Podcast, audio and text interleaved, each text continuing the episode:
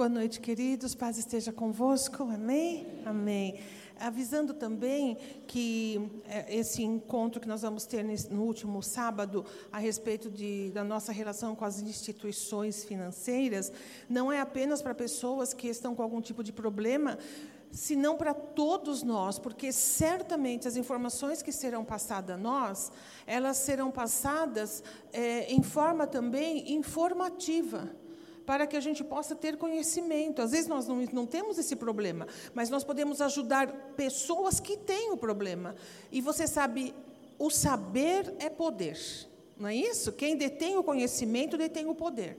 Então, se você de, de, uh, tiver conhecimento, você vai poder cuidar de si e também vai servir de instrumento para outras pessoas, porque toda informação nessa área é muito importante. Preste atenção, ninguém explica isso para nós. Ninguém explica cálculo de juros, ninguém explica nada, porque não é conveniente explicar. Você e eu temos a oportunidade de aprender sobre um assunto que ninguém fala. Então, não deixe de participar, tá bom? Eu estarei aqui, o pastor, porque para nós é, é, é muito importante informação informação de fonte fidedigna, de uma pessoa responsável e, acima de tudo, temente a Deus. Amém? Amém? Amém. E outra coisa, no próximo sábado nós vamos ter o nosso café da manhã, irmãs. Glória a Deus. Estaremos aqui reunidas às nove horas da manhã para o nosso café. Então, para o nosso encontro. Quero dizer assim, para o nosso encontro. Nós vamos começar nove da manhã com o nosso momento espiritual. Nós vamos das nove até umas dez e alguma coisinha. E depois nós vamos participar do nosso café. Então, se, por favor, tudo que você trouxer para agregar ao nosso café vai ser muito bem-vindo. Mas uh, eu queria propor a nós todas que nós viéssemos em jejum. Que tal, irmã? Em consagração ao Senhor. E aqui juntas depois, terminado o nosso momento espiritual, nós podemos então consagrar o nosso jejum e participar do nosso café da manhã. Boa ideia? Ótimo, faremos assim. Eu vi um, um, um baixo falar amém. então faremos assim. Estaremos aqui juntas para um momento especial da nossa vida, certamente. Amém? Avise lá em casa que só volta por volta do meio-dia. E que você quer encontrar o almoço pronto e a mesa colocada. Amém, irmãs? Amém. Como se fosse possível isso, né? Amém. Dia das Mães, que bom. Eu tenho certeza que a, a, algumas ausências da nossa igreja hoje, desse culto, se deve a isso. Mas tudo tem o seu lado bom. Pouca gente, a gente pode fazer algumas coisinhas mais, não é? Então, eu quero uh, dizer para as mães algumas, algumas, duas coisas que eu acho que é fundamental na vida de uma mãe, né? É, com toda humildade eu falo isso, e não parte de mim, mas parte da vida da própria palavra de Deus que nos ensina. Em primeiro lugar, você que é mãe, você que gerou filhos e, e ou está criando ou já criou, não importa. Tenha uma coisa diante de si. E aí também o pai pode pegar carona nisso. Filho, filha, não é consórcio. Não é investimento. Não seja daquelas pessoas que falam, não, eu vou criar meu filho, minha filha, e quando eu for velho, esquece isso. Não se ponha nesse caminho, porque a palavra do Senhor diz assim: os pais devem entesourar para os filhos e não os filhos para os pais. Entende isso? Viva de tal forma a sua maternidade, minha irmã, que você faça tudo o que você fizer porque você é mãe. Então, cuidar, alimentar, educar, noite em claro, remédio, é, tudo isso não é, o, sabe, não é um favor que a gente faz aos filhos. É a nossa é o quê? Obrigação. Porque ninguém pediu para nascer. Não é verdade?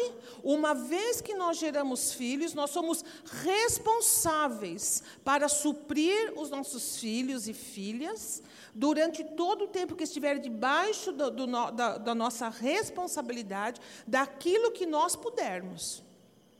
mas sem, levar, sem colocar isso como um empréstimo. E colocar sobre os filhos um peso absurdo e uma exigência absurda depois na vida adulta de pensar que os nossos filhos eles têm por obrigação. Então não. Nós vamos contar que Deus há de nos abençoar, de termos uma vida abençoada, para que ainda na nossa velhice a gente não seja peso para ninguém. Amém? Quem ora assim aqui, levanta a mão. É o desejo do nosso coração. E segundo ponto, esperar que nossos filhos e filhas sejam pessoas misericordiosas. E por amor façam as coisas. Amém? E não por obrigação. Então, faça o seu papel, minha irmã é mãe, tem que fazer, é, é, é nossa obrigação. Nós temos esse, é, é, essa responsabilidade na nossa vida, mas não como algo que vai ser depois recompensado. Porque como é que nós podemos colocar um preço naquilo que a gente faz? Quanto vale para você uma noite em claro, velando um filho doente? Que preço? Quanto vale suas orações? Quanto vale seu cuidado? Quanto vale? A gente vai colocar valor nisso? Não tem.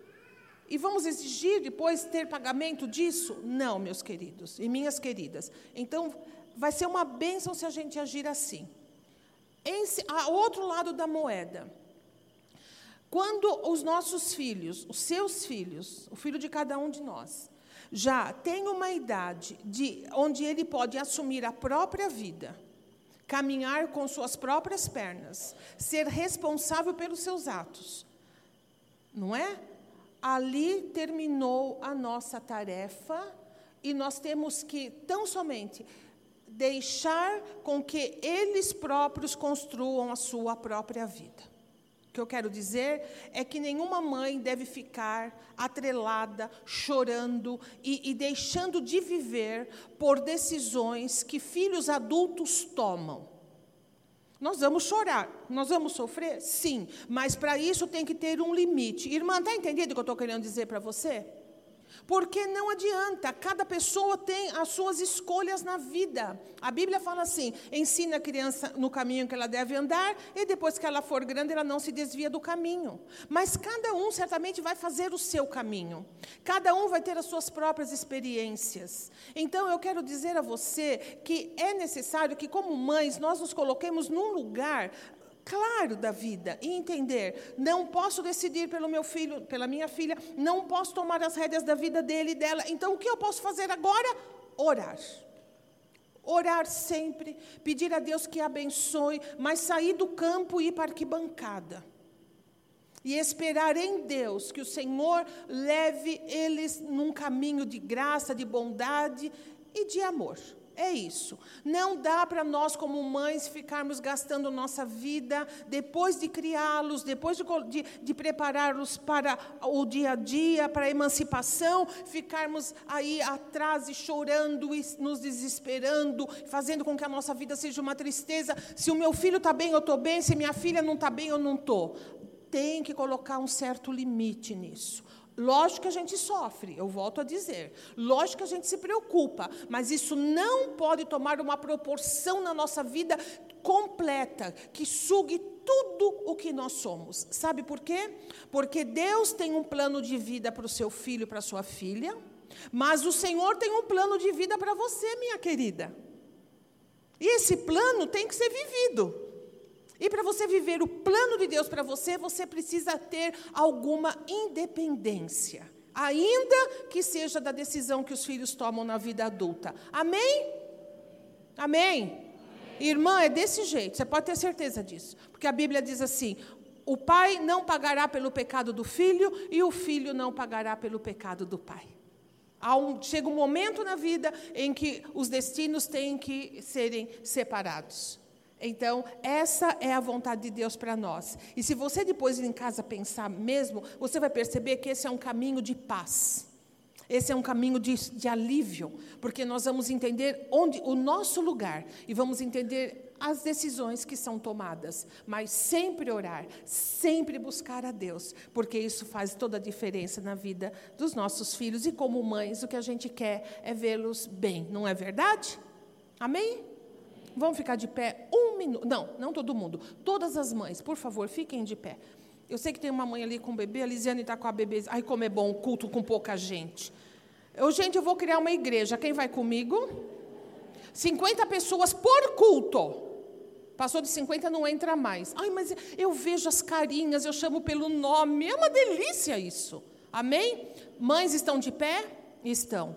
Nós vamos orar por elas. Amém, queridos? E queridas que ficaram sentados. Então, agora você que está sentado, sentada, tem que dar uma olhadinha. Olha que elas são quase metade do que está aqui. Ah, que coisa linda. E você vai sair do seu lugar. Hoje pode, viu? Pode se mexer. Você vai sair do seu lugar e você vai escolher uma mãe e você vai orar por ela. Marido não pode orar pela esposa. Uma oração de alguém fora da sua vida. Tá bom? Vamos ficar todo mundo em pé? E vão... Não, não pode ficar em pé, senão não acha as mães. Senta. E agora todo mundo sai procurando mãe para orar. Vamos lá. Rápido, rápido. Isso, olha, vocês são melhores que o pessoal da manhã. O pessoal da manhã é tudo uns. Não, sogro com nora, não. Aqui tem, tem duas aqui. Ó, levanta a mão alguma mãe que está sem alguém para orar. Olha aqui, aqui tem três mães aqui. O pessoal aí do fundo, retomada. Três mães aqui sem ninguém. Vamos, Cainã. Já está? Avisa teu colega aí de trás, que eu não sei o nome. Ó, oh, tem irmãs aqui, tem que orar. Vamos. Trabalhar, gente. Vocês ficam só sentadinhos, só recebendo? Vamos fazer uma, alguma coisa? Todo mundo, toda mãe tem alguém para orar por ela? Aí, quem aqui? Aí tem uma aqui, uma irmã sem ninguém, ninguém para orar. Ali tem duas. Não, nós vamos ficar aqui até meia-noite. Uma aqui, duas ali. Vamos, gente. Mas vocês são muito quietos. Até na brincadeira vocês ficam quietos. Quem está faltando? Agora é sério. Então, quem não, tá, quem não vai orar por ninguém aí? Todo mundo tem alguém para orar? Então faz uma coisa. É, quem está aqui? Vem aqui com o pastor Felipe, minha querida. Ah, Rod... Então vem aqui você, Rodrigo. Não, ali, ó, vai com duas ali. Você ora e o pastor Felipe ora por duas. Já chegou? É para orar, viu? Essas duas aí. para orar. Tá bom? amém. Amém. Ô meu querido, minha querida, você está com uma pessoa que recebeu de Deus a oportunidade de gerar uma vida e se tornar mãe. E precisa, precisa da bênção e direção do Senhor. E é a sua oração hoje que vai fazer diferença na vida dessa mãe. Faça com amor e com carinho. Peça a Deus para ela tudo aquilo que você acha que ela precisa como mãe. O Senhor vai abençoar a sua oração. Amém? Vai inspirar a sua oração. Vamos orar. Senhor amado e santo, em nome do teu filho Jesus Cristo, somos gratos a ti por esse momento, por esse culto, onde celebramos o teu nome, onde vamos ouvir a tua voz, onde cantamos a ti.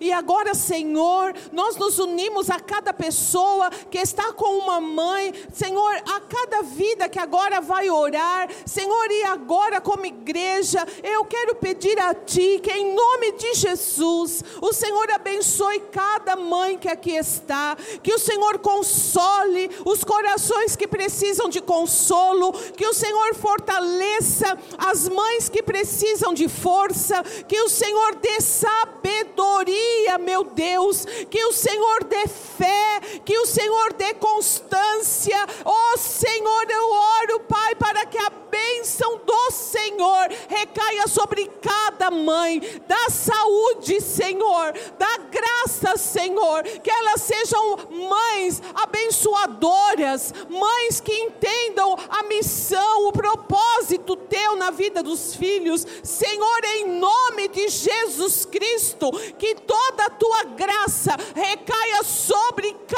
uma, porque cada uma agora recebe uma oração específica. Alguém está abençoando, alguém está orando. Senhor, louvado seja o teu nome, porque na tua casa, Senhor, há alimento, na tua casa há bênção, e nesta noite elas recebem isso de ti. Obrigado, Senhor, obrigado de todo o coração. Nós te agradecemos, nós te louvamos por cada uma delas, em nome de Jesus Cristo. Amém. Amém e amém. Amém. Deseje feliz Dia das Mães para essa mãe pela qual você orou. Glória a Deus. Aleluia. Louvado seja Deus. Amém. Vamos pegar, tomar os nossos lugares, vamos nos assentar nesse ambiente de bênção, nesse ambiente da presença do Senhor na nossa vida. Louvado seja Deus. Amém e amém. Nós vamos eh, meditar na palavra do Senhor. Eu quero, por favor, que você abra sua Bíblia no livro de Segunda Reis, no Velho Testamento, Segunda Reis, no capítulo 13, no versículo. É no versículo 20, por favor. Segunda Reis 13, 20, nós vamos meditar na palavra de Deus. Amém, amém, amém. Abra seu aplicativo, abra sua Bíblia, para que a gente possa juntos meditar nessa palavra. Amém. Todo mundo encontrou? Podemos ler? Assim diz a palavra do Senhor. Versículo 20 do capítulo 13 de 2 Reis. Então Eliseu morreu e foi sepultado. Ora, tropas moabitas costumavam entrar no país a cada primavera. Certa vez, enquanto alguns israelitas sepultavam um homem, viram de repente uma dessas tropas. Então jogaram o corpo do homem no túmulo de Eliseu e fugiram. Assim que o cadáver encostou nos ossos de Eliseu, o homem voltou à vida e se levantou. Amém? Você já viu uma história tão extraordinária como essa? Você pode imaginar você estar num sepultamento e perto do, uh, uh onde foram sepultar, sepultariam a pessoa, de repente, por um perigo, por uma situação de emergência, não dá para terminar o que se está fazendo, então o túmulo contigo, a gente coloca lá o cadáver da pessoa querida e quando essa pessoa querida morta esbarra no esqueleto que está ali, essa pessoa querida se volta a viver e fica de pé e se levanta. Que coisa extraordinária. É, entra para aquela para aquele grupo de situações bíblicas que se eu estivesse lá, eu acho que eu seria a primeira a sair correndo. Não sei você. Você não, né? Você é corajoso, corajosa, né? Tá mas eu acho que eu seria a primeira a dar no pé, não é não? Porque é são situações assim extraordinárias, porque milagre é isso. Milagre é tudo aquilo que não, que contradiz as leis da natureza. Tudo aquilo que acontece fora das leis impostas pela natureza é um milagre. E por quê? Por isso que assusta, porque é o, é o não visto, o não comum, aquilo que quebra todas as regras. Então a gente fala, como é que isso pode acontecer? Isso é milagre. E é isso que nós acabamos de ler. Um milagre aconteceu. Aconteceu porque os ossos de Eliseu fizeram com que aquele cadáver ressuscitasse. E quem é Eliseu? eu sei que muitos de nós já conhecem, um, um grande profeta do Velho Testamento. Que é profeta? Profeta era a pessoa que, que Deus levantava num tempo determinado para a nação ou de Israel ou de Judá, os dois reinos. A pessoa Deus levantava com uma mensagem. Era a voz de Deus para aquele tempo, para aquele momento na vida daquele povo. Esse era o profeta. Eliseu foi um profeta. Ele viveu, ele, ele nasceu um pouco antes de 880 antes de Cristo. Veja isso. Nós estamos passamos do ano 2000, estamos falando de uma pessoa que viveu 880 anos antes de Cristo. Veja. Veja como é que uma pessoa pode ser lembrada por por tantos mil anos assim ele era. Eliseu, ele sucedeu Elias. Todo mundo conhece Elias. Elias foi aquele profeta que se deparou e, e confrontou os profetas de Baal. Baal é uma entidade maligna, demoníaca, que o povo de Israel estava flertando, e a Bíblia chama isso de adultério espiritual. Estava flertando com essa entidade porque a, a rainha era, era devota a, dessa entidade e flertava. E Elias viu aquela situação e, levantado por Deus, ele confrontou os profetas de Baal, esse nome horroroso, Baal, Deus das moscas. E, ele, e, esse, e essa entidade maligna tinha 400 profetas que foram por um encontro para ver qual Deus era verdadeiro. E lá no Monte Carmelo, nesse encontro dramático, Elias se posiciona e ele diz assim: O Deus verdadeiro há de responder, ele há de se manifestar e ele vai consumir o holocausto. Porque sim, ofereciam também holocausto para Baal. Sim, porque as, as obras e as entidades das trevas, elas imitam muitas coisas do que Deus faz e fez. Então, eles estavam lá e começaram a invocar essa entidade. E a entidade não fazia nada. E começaram a chorar, a aclamar, a se cortar em culto a essa entidade. E nada aconteceu. Bastou então Elias tomar um momento seu da palavra e ele fez uma breve oração e fogo do céu consumiu todo aquele sacrifício. E todo o povo de Israel ficou dizendo: só o Senhor é Deus, só o Senhor é Deus. Depois disso, a rainha ficou muito, muito irada.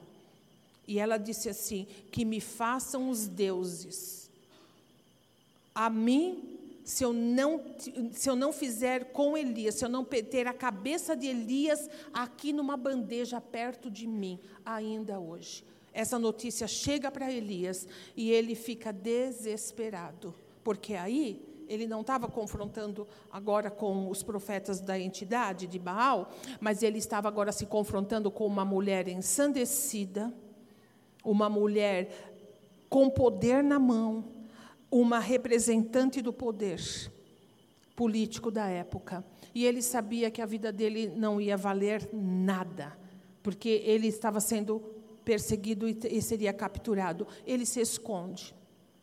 E ele fica muito triste, muito triste. E ele fala: Deus, só sobrou eu. O sofrimento dele era muito grande, porque ele conhecia a Deus. Ele sabia quem é, quem é Deus. E ele vê aquele povo todo desvirtuado, numa tristeza tão grande. Precisou ver aquelas coisas para poder acreditar e proclamar Deus como único Senhor. E ele fala só sobre eu. E Deus fala assim para ele: Você está equivocado, Elias.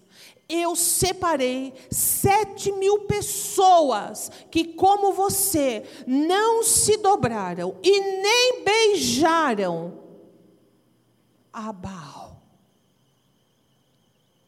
Elias sai dali e de imediato ele encontra, seguido, aqui na Bíblia diz, ele encontra Eliseu.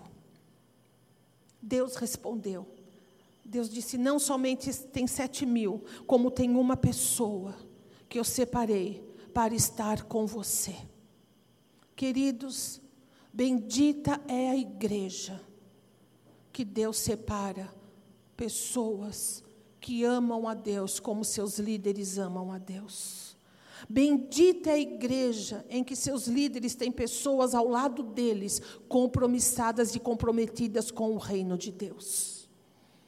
Quando os líderes têm pessoas assim, é, tudo é possível, entende isso? Não há tristeza, não há dor, não há aquele sentido de desamparo que Elias sentiu. E talvez nunca você ouviu isso, porque os pastores não falam muito isso, os líderes não falam muito isso, mas quanto mais engajada uma pessoa é na obra de Deus, ela tem maior chance de se sentir solitária.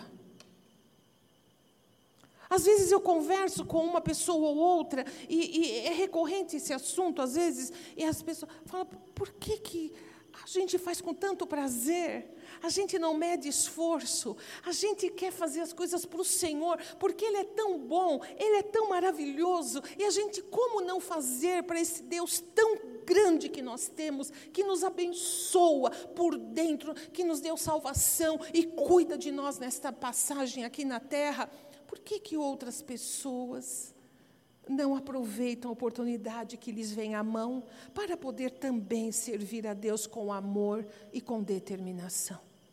Mas como é bom quando a gente encontra alguém que ama a Deus como a gente, ou até mais que a gente. E tem prazer, e tem, e tem gosto, e quer fazer para o Senhor aquilo que Deus tem colocado para a igreja fazer na terra. Isso não tem preço. Se há uma oração que todo líder faz, é essa: Senhor, envia pessoas que te amem e façam com gosto a tua obra, Senhor. Pessoas que se comprometam, porque isso é um bálsamo, como foi um bálsamo para Elias, e Elias encontra Eliseu, e quando Elias vê Eliseu, eu creio que por revelação de Deus sabia, ele tira a sua capa e joga sobre Eliseu e fala assim para Eliseu: Você sabe o que eu fiz por você. E Eliseu sabia que aquilo era um chamado, mais que chamado, era uma ordem para que ele fosse seguir Elias e estar junto de Elias e junto com ele e, e, trabalhar com Elias e se dedicar ao ministério profético como Elias se dedicava. E, e ele fez isso. Então nós vamos ver que ele passou alguns anos ao lado de Elias, servindo Elias, como a Bíblia diz, aprendendo com Elias, tendo as experiências junto com Elias, e depois Chegou uma época em que todos os profetas daquela época, daquele momento sabiam e falavam assim para Eliseu: Eliseu, você sabe que o seu senhor vai ser tomado. Sim, porque Elias não morreu. Elias foi levado para o céu, igual Enoque. Enoque também não morreu. A Bíblia fala assim: Enoque andou com Deus e já não era, porque o Senhor o tomou para si não passou pela morte física. Entenda isso, foi para o céu vivo. Olha que coisa extraordinária. E com Elias, os profetas falaram: vai acontecer assim com Elias. E Eliseu falou: Eu já sei. Uma, uma segunda turma de profetas encontra com ele e fala a mesma coisa. Para Elias, essa separação, para Eliseu, essa separação ia ser muito doída. Porque era o mestre dele, porque era o líder, era aquela pessoa que estava com ele, era em quem eles tinham uma referência. E andava junto, mas ia ser tomado. E ele estava tão imbuído do ministério, ele aprendeu tanto com Elias, e o chamado de Deus na vida de Eliseu era tão, tão claro, que ele pediu uma coisa para Elias, ele falou assim: Senhor, me permita que quando o Senhor for tomado, eu tenha porção dobrada do espírito que há em você, da motivação que você tem, do amor que você tem, da intrepidez que você tem. Elias ouve aquele pedido e fala assim para ele: Eu acho que você não sabe o que você está pedindo. Nas palavras de Elias, bíblicas aqui, Dura coisa você está pedindo. Sim, porque não é fácil. Não é fácil ser um arauto do Senhor. Não é fácil confrontar um, uma, um mundo, não é fácil confrontar o mal, não é brincadeira, isso tem um preço. É necessário uma dedicação, é necessário uma entrega completa, é necessário um grau de compromisso que realmente possa lembrar daquilo que João Batista disse: importa que o Senhor cresça e que eu diminua. E Elias queria dizer isso para Eliseu: você não vai ter status. Você vai ter que confrontar. Você vai, você vai ser. Muitas pessoas não vão querer ouvir. As coisas não serão fáceis. Mas Elias fala assim: porém, se você estiver comigo na hora em que eu for levado, a minha unção dobrada virá sobre você. E vida que segue. Um belo dia acontece. Porque tudo que Deus fala, acontece. Não sei se você sabe disso. Jesus vai voltar. Porque Deus disse. Acontece. E Elias é tomado. E Eliseu estava lá. Quando ele é levado, o manto dele cai. Eliseu vai e pega o manto. Enrola o manto. Vai para o rio. E faz uma pergunta. Bem alto. Porque tinha muita gente ali. Depois a gente vai entender isso Aonde está o Deus de Elias? Ele pergunta isso, ele com o manto na mão, ele toca as águas e o rio se abre. E todo o povo viu e entendeu que a unção de Deus estava sobre Eliseu. É desse Eliseu que nós estamos falando. É o Eliseu que aumentou o óleo da viúva. Lembra disso? Daquela viúva. Ele pergunta: Quantas vasilhas você tem? Você sabe bem a história. Que, que ressuscitou o filho da sunamita. Lembra aquele menino, daquela mulher que não engravidava e não tinha pedido filho? Mas ele abençoou a vida dela e ela concebeu e o menino morre. E ele, ela vai até Eliseu. E Eliseu ora pelo menino e o menino é ressuscitado. É o Eliseu que curou que, que, que deu instruções para que Naamã fosse curado da lepra. Lembra disso? Quando Naamã foi, ele não recebeu Naamã. Mandou recado. E se fez conforme a palavra dele. É dele que nós estamos falando. Olha que personagem extraordinário.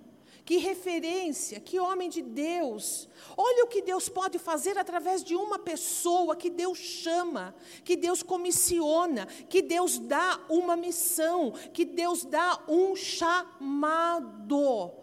Como, como as coisas aconteceram. Depois em casa, leia sobre a vida dele. Você vai perceber os grandes desafios pelos quais ele passou, como ele foi também confrontado, como as coisas se processaram.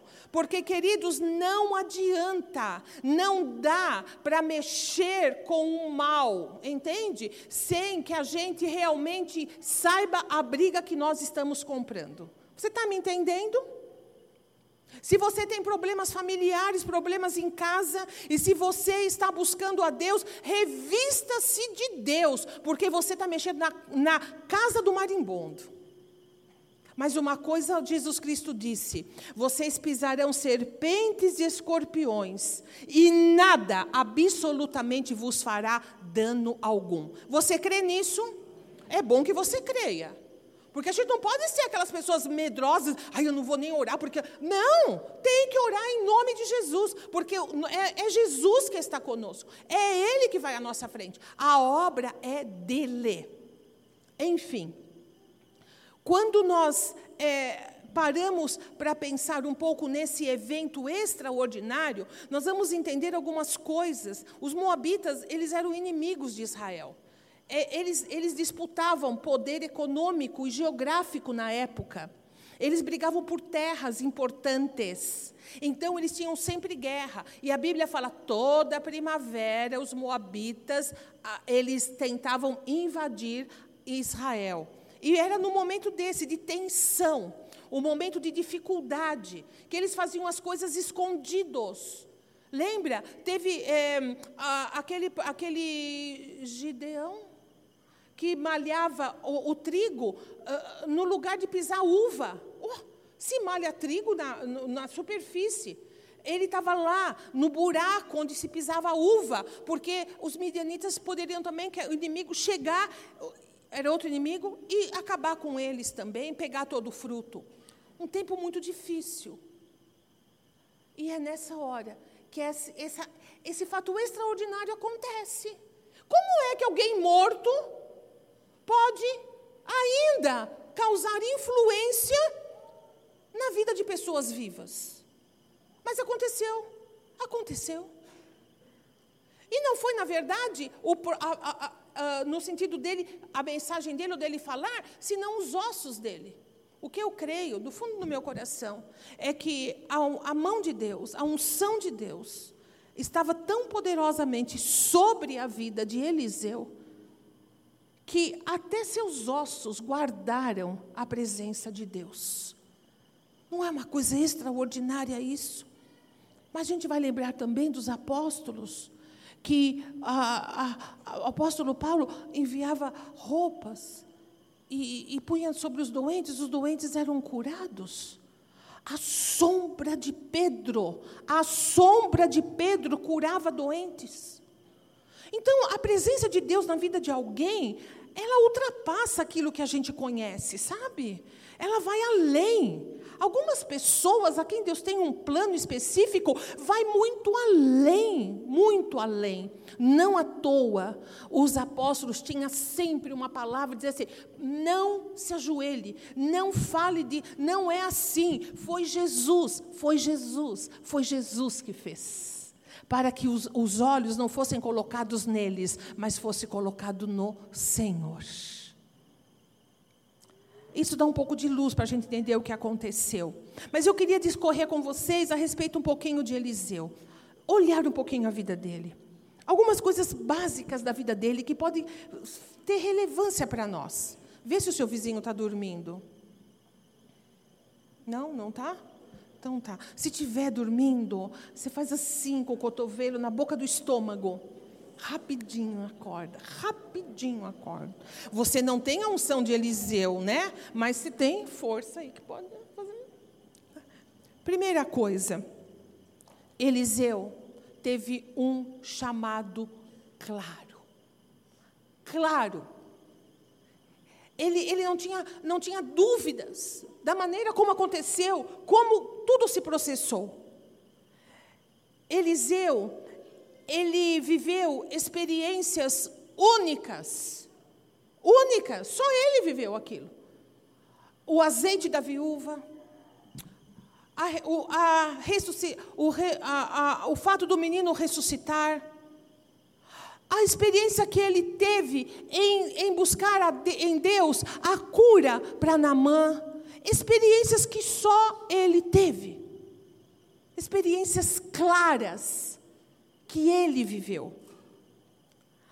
Eliseu tinha a palavra do Senhor. Ele se levantava e ele falava com intrepidez a palavra de Deus. Aquilo que Deus tinha, aquilo que Deus ia fazer. Ele era um profeta. E depois, ainda durante toda a vida, Eliseu influenciou muitas pessoas. Muitos profetas. Muitas pessoas foram influenciadas por ele. E uma coisa extraordinária, ainda depois de morto, ele foi veículo para que alguém ali ressuscitasse dentre os mortos. Que personagem extraordinário. Mas é aqui que começa o mais importante para mim e para você nesta noite, onde eu quero que você ponha toda a sua atenção. Assim como Eliseu, nós também influenciamos pessoas para o bem ou para o mal. De um jeito ou de outro, nós influenciamos pessoas. Guarde uma coisa nesta noite querendo ou não, Pessoas foram, são e continuarão sendo influenciadas pela sua vida. Nós não passamos a vida é, é, de uma maneira completamente exclusiva.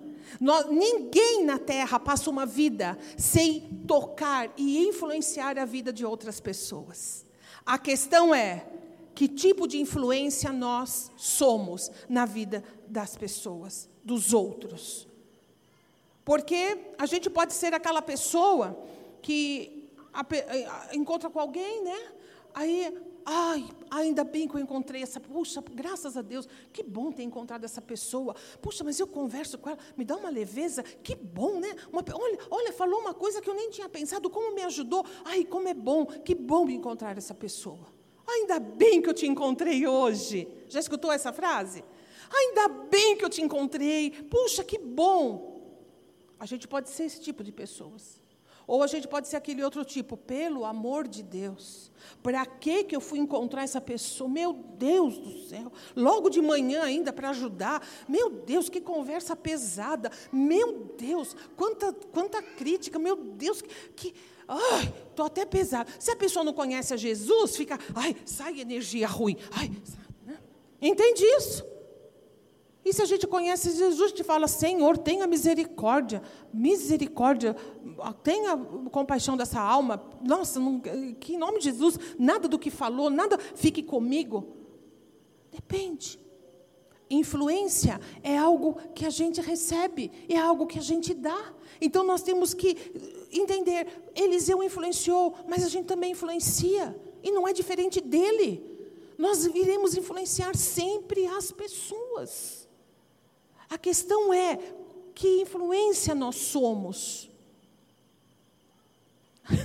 o que, que as pessoas. O que impacto nós causamos nas pessoas? Importante pensar isso. E eu quero recapitular um pouco da vida dele. Ele teve um claro chamado. Eu quero perguntar para você: você tem consciência do seu chamado? Eu não estou falando de, de, trabalho, de igreja, de cargo, de, dessas coisas que crente adora confundir as coisas, né? Aí, qual é o seu chamado? A impressão que dá é que a pessoa tem a obrigação de ter um cargo. Não estou falando disso. Eu estou falando assim: você tem consciência do que Deus tem para a sua vida? A Bíblia fala que Ele nos chamou para o conhecimento do Filho de Deus. Que Jesus nos chamou para sermos salvos por Ele. Esse é o nosso chamado, é o maior chamado da nossa vida. Se alguém perguntar para você qual é o seu chamado, você diga: o meu chamado é habitar a eternidade ao lado de Jesus Cristo.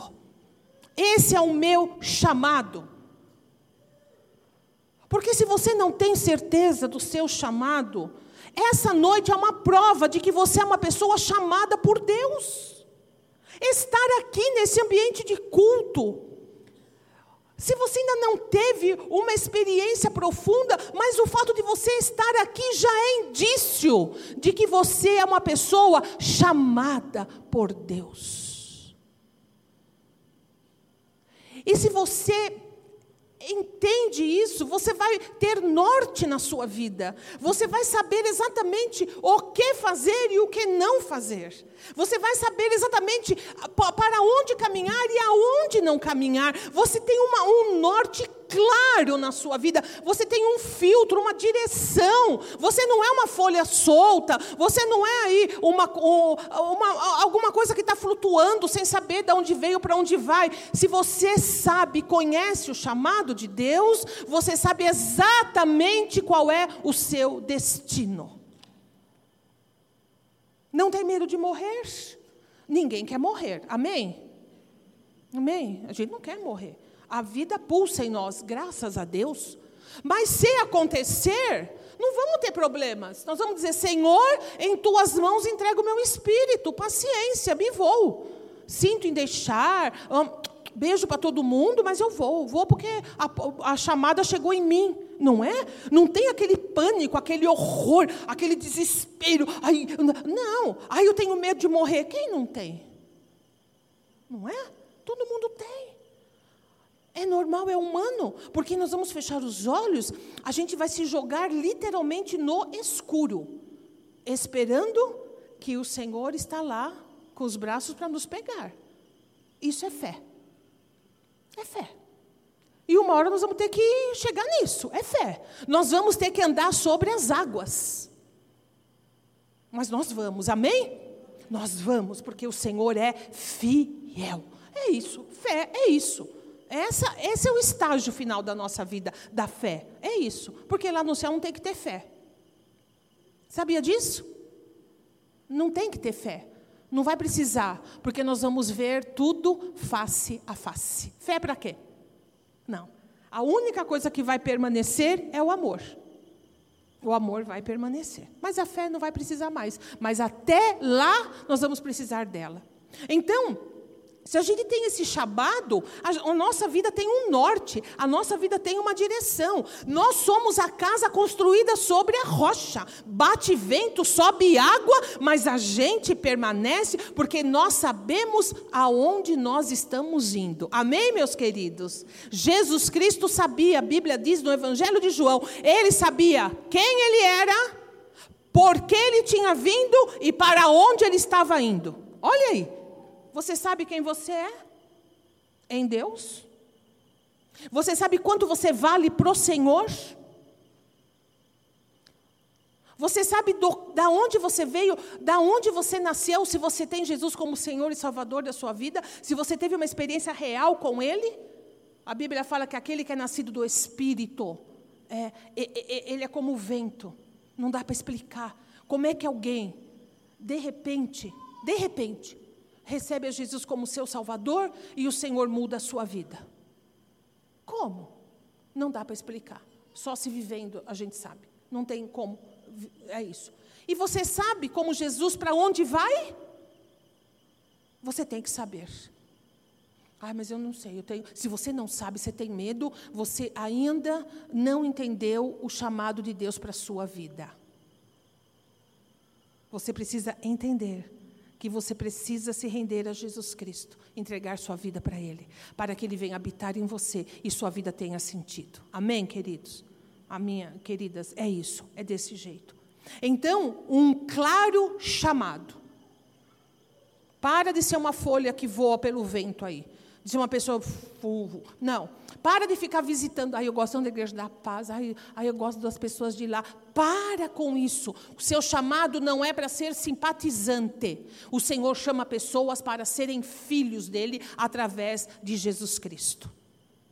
A gente ama os simpatizantes, a gente ama todo mundo mas simpatizante não entra no céu. Quem entra no céu é filho e filhas de Deus. Como é que a gente se torna filho e filha? Tendo Jesus Cristo como aquele que morreu sub, como substituto pelos, pela nossa própria vida. O salário do pecado é a morte e Jesus morreu por nós. Mas o dom gratuito de Deus é a vida eterna, através de Jesus. Chamado. Assim como Eliseu nós temos experiências únicas com Deus. Ou não? Olhe para você. Se você caminha com Deus, se você tem uma vida em Deus, você tem experiências que é só sua. Você vive coisas que só você viveu. Vive e vai viver. Porque Deus tem para você um plano especial a sua história de vida, tudo aquilo que moveu a mão de Deus, a forma como você foi chamado, a forma como Deus tem trazido você, é só sua. Experiências que o outro não vai ter. Pode ter até parecida, semelhante, mas não idêntica. Há experiências que Deus nos dá que são só para nós.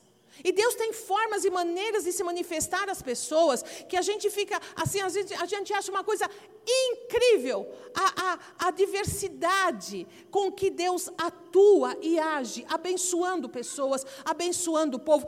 Para um dia e com quem você convive ou não na igreja e fala assim: como foi que você conheceu a Jesus? Você não acredita as histórias que a gente escuta. a beleza a beleza da mão de Deus, cuidando de cada detalhe. Cuida, é uma coisa linda. Quando você estiver meio para baixo, meio sem esperança, tal, pergunte para alguém como foi que você se achegou a Jesus.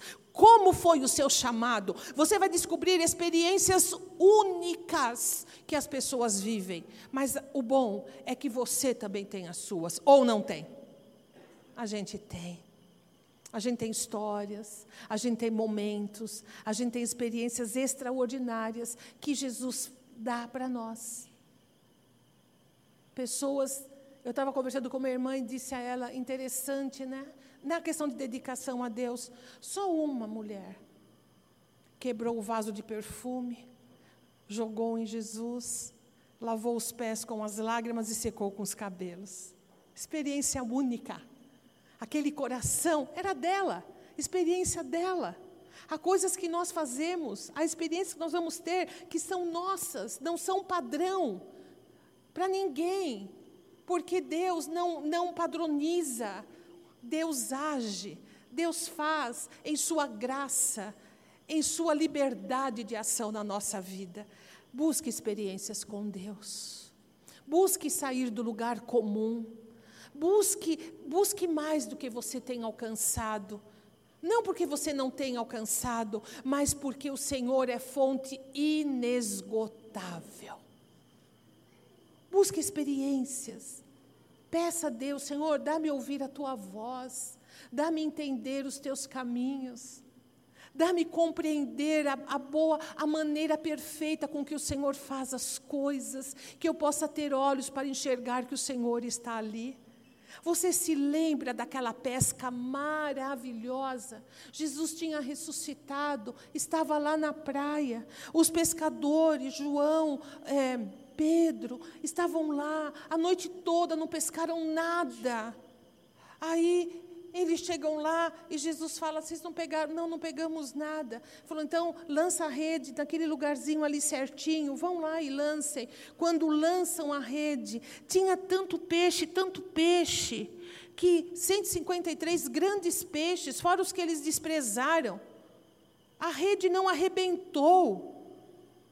João olha e fala assim para Pedro: É o Senhor.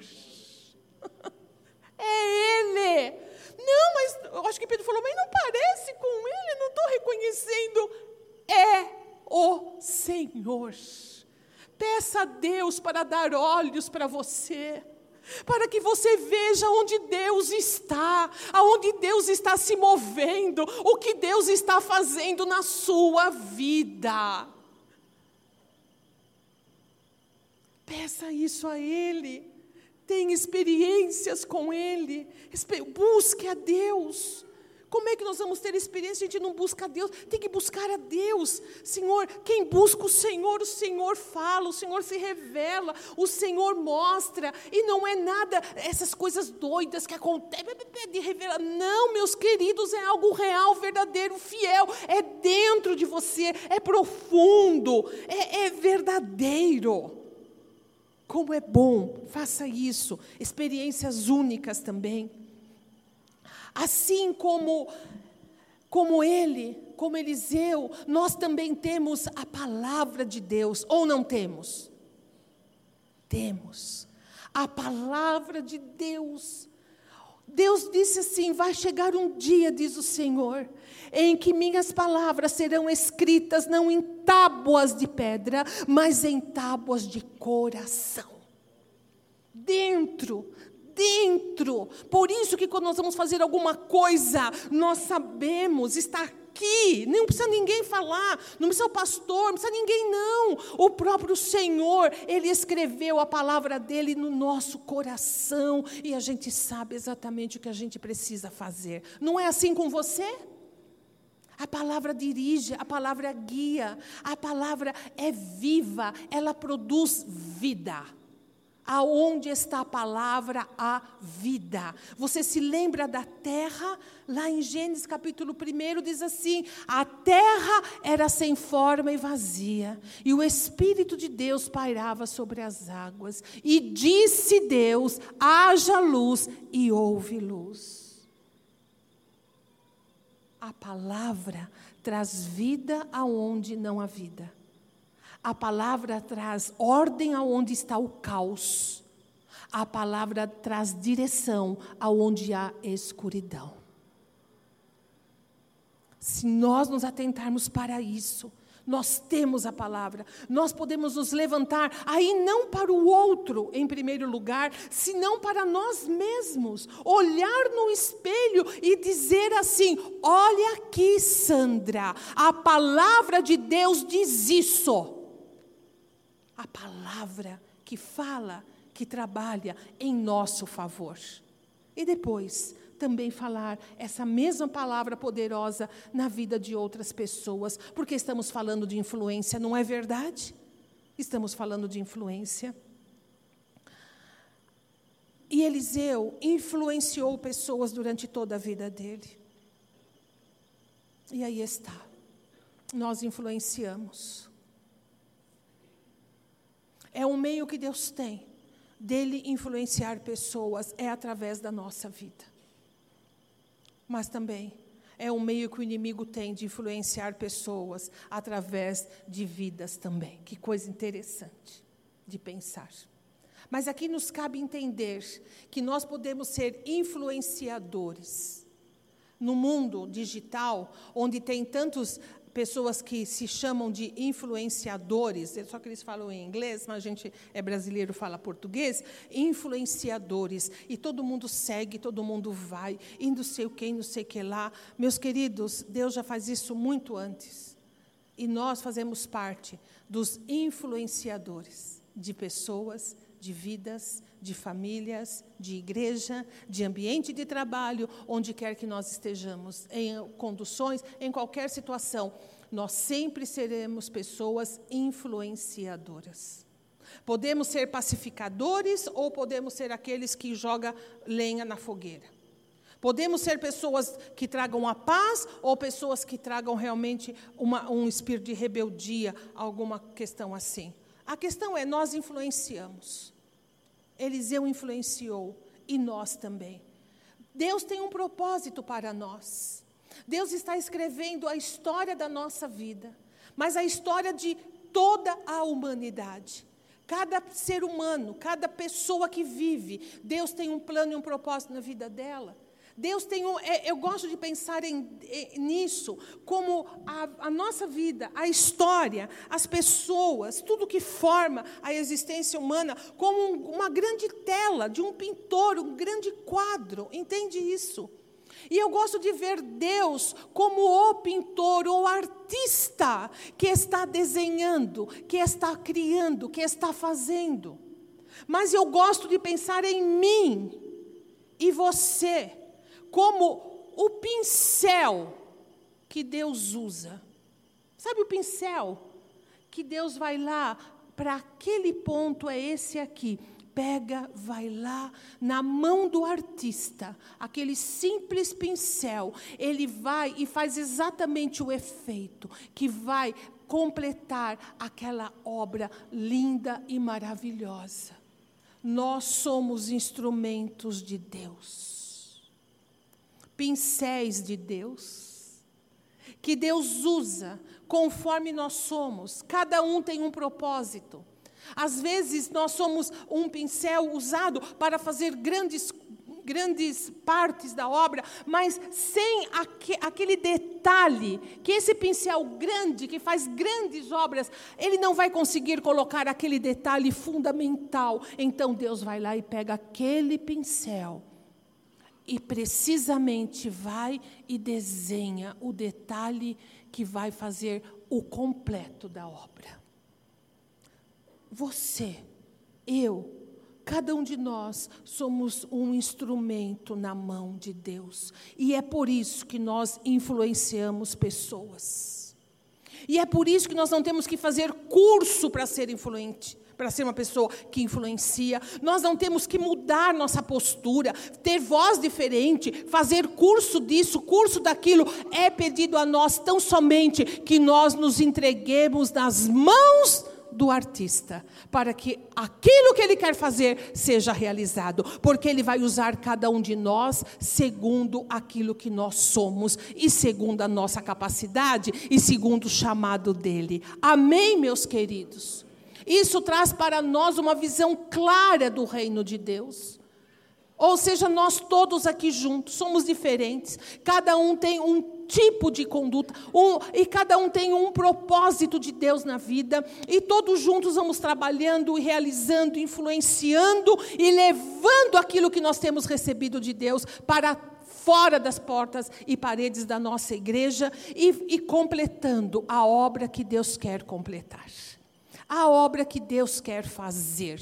Então, isso traz um alívio muito grande, porque não é nós, mas é Deus. Não é o pincel, mas é o artista. Não é verdade? Porque o pincel sem o artista não resolve. Então, faça, proclame, seja você mesmo, influencie como você puder, de uma maneira natural, de uma maneira espontânea, porque é, é, é você sendo você e Deus agindo através da sua vida.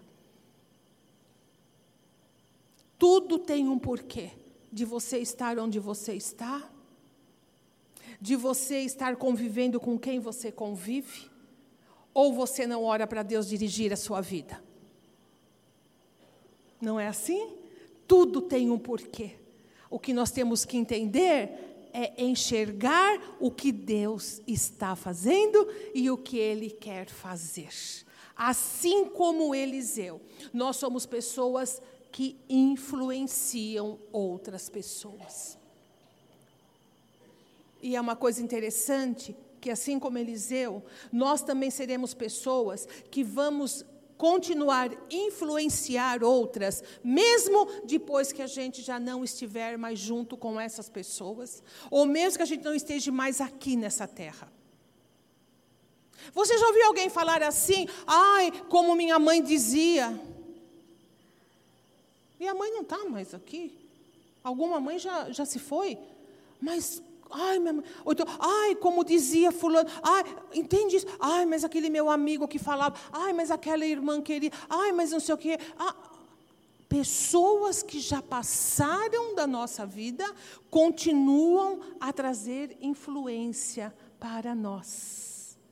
Por aquilo que falavam, pela vida que tiveram, pelas atitudes que tomaram, aquilo marcou a nossa vida. Agora, entenda uma coisa: nós estamos fazendo o mesmo trabalho, nós vamos, estamos marcando vida de pessoas. E nós temos vida em nós o suficiente para poder deixar legado, herança. Nós temos que, eh, que, que viver a vida assim, desse prisma. Nada é à toa nós fomos chamados, nós temos a palavra, nós temos uma história com Deus e nós estamos aqui para fazer aquilo que Ele quer que seja feito e vamos continuar a influenciar, a, a, dar de graça aquilo que de graça nós temos recebido, a tirar a sede, porque nós temos tido saciedade, a dar de comer, porque nós temos sido alimentados, e é assim que nós vamos caminhando, e o reino de Deus vai caminhando, e nós vamos influenciando, e nós vamos deixando marcas de Jesus Cristo na vida das pessoas que fazem parte da nossa vida, quer momentaneamente ou quer por um um tempo maior, não importa, nós estamos aqui para isso. E quando se lembrarem de nós, se lembrarão de Jesus. Porque nós falamos daquilo que nós temos ouvido. Amém, meus queridos? Amém, minhas queridas? E fica para as mamães isso, que a gente influencie os filhos, não é? E que a gente fique aí nessa, nessa missão de influenciar e de viver aquilo que Deus tem para nós. Sua vida tem um propósito. Sua vida tem um significado, não só para você, mas para outras pessoas. Pense, outras pessoas dependem de você. Deus te colocou estrategicamente aonde você está para que uma rede de, de acontecimentos a, eles se sucedam a ponto de outros conhecerem a Jesus. Que Deus nos abençoe e que possamos olhar para Eliseu e falar: Eliseu, não foi só você, não. Modestamente, a gente aqui também tem feito alguma coisa em prol do reino de Deus, porque o Senhor tem nos abençoado. Amém, meus queridos? Onde você está, feche os seus olhos, por favor, na presença de Deus. Nós vamos fazer uma oração. E essa oração requer de nós uma reflexão e uma resposta a Deus, de tudo aquilo que nessa noite o Senhor tratou conosco e colocou no seu coração.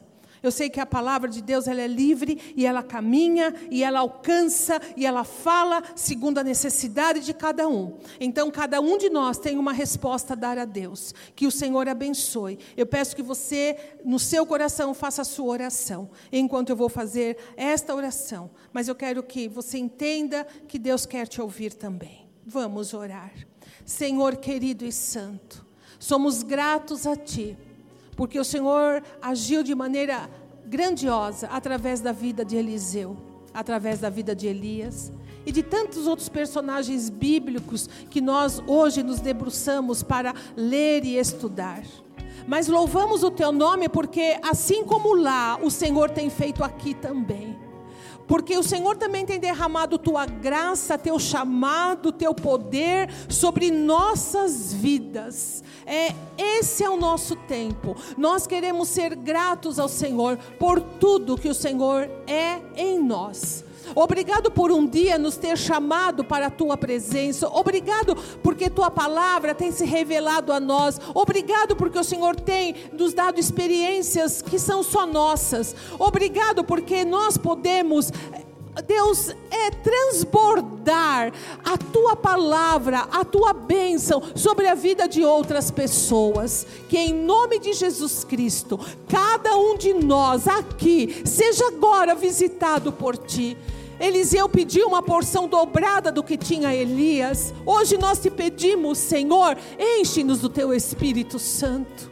Enche-nos cada vez mais, leva-nos mais para perto de ti, para as meditações, para o pensar na tua, em ti, na tua palavra. Senhor, aproxima o nosso coração de ti, toca na nossa vida, para que possamos cada vez mais nos apegarmos ao Senhor, meu Deus. A oração que fazemos nesta noite, agradecidos por esse culto, pela tua presença, pela tua bondade, pelo teu amor, Senhor. Que esta palavra continue a falar no nosso coração, segundo a tua santa e boa vontade. Obrigado pelo propósito que tem a nossa vida. Nós te agradecemos em nome de Jesus Cristo. Amém. Amém e amém.